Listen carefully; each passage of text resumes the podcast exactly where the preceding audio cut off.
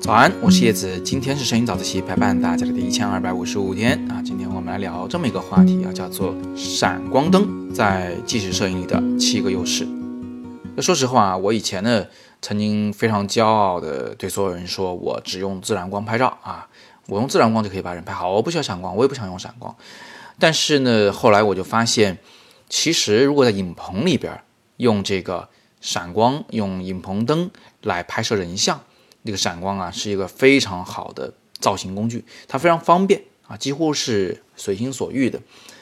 呃，所以呢，就是我也试着用闪光啊，结合自然光在室外来拍摄人像，但是那次尝试基本上是失败的，因为我发现这不是特别的容易啊。那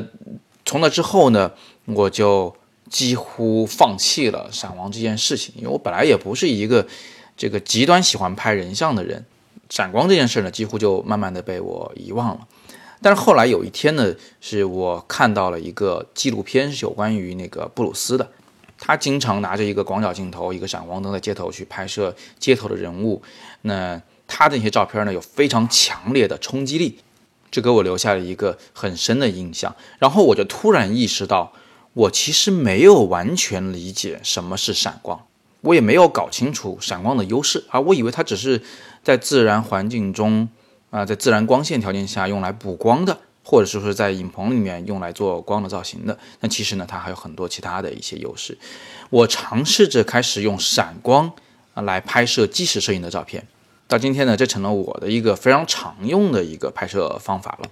那总的来说呢，我觉得闪光啊有以下的七个效果是值得我们注意的。那首先第一点，以前呢，我总是用闪光来模拟自然光的效果，这是一个非常局限的方法啊。后来我发现，其实我不要去隐藏闪光这件事情，闪光就是闪光，它也是真实的。第二，在有自然光的条件下进行闪光啊，其实闪光并不一定是一个辅助光源，并不一定是用来给暗部补光的，其实它也可以变得比太阳光更强，它可以作为一个主光源。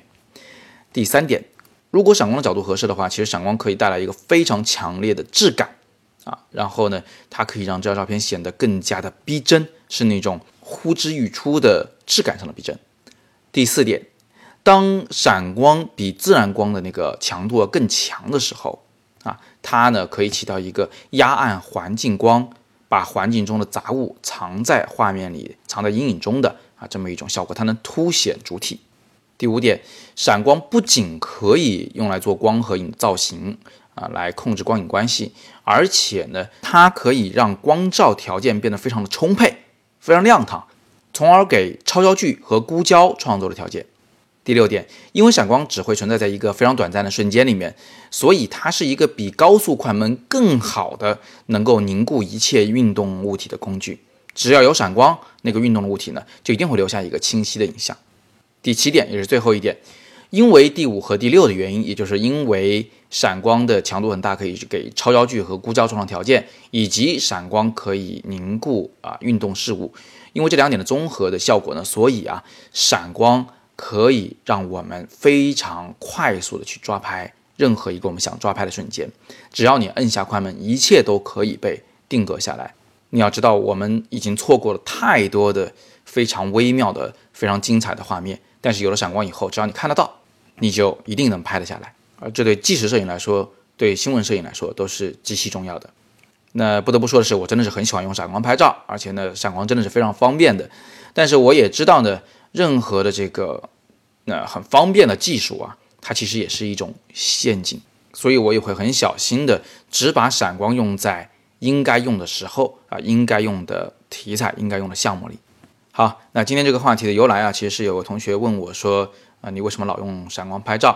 所以其他同学如果有更多的摄影问题啊，欢迎你们在底部向我留言，我会尽力的为你解答。说不定哪一天呢，你就被翻牌子哈，上了早自习了。别忘了，今天晚上依然有直播课，我会带着大家继续行摄摩洛哥。关于这个免费的直播课的详情呢，请点击底部的阅读原文了解啊。今天是摄影早自习陪伴大家的第一千二百五十五天，我是叶子。每天早上六点半，微信公众号“摄影早自习”，不见不散。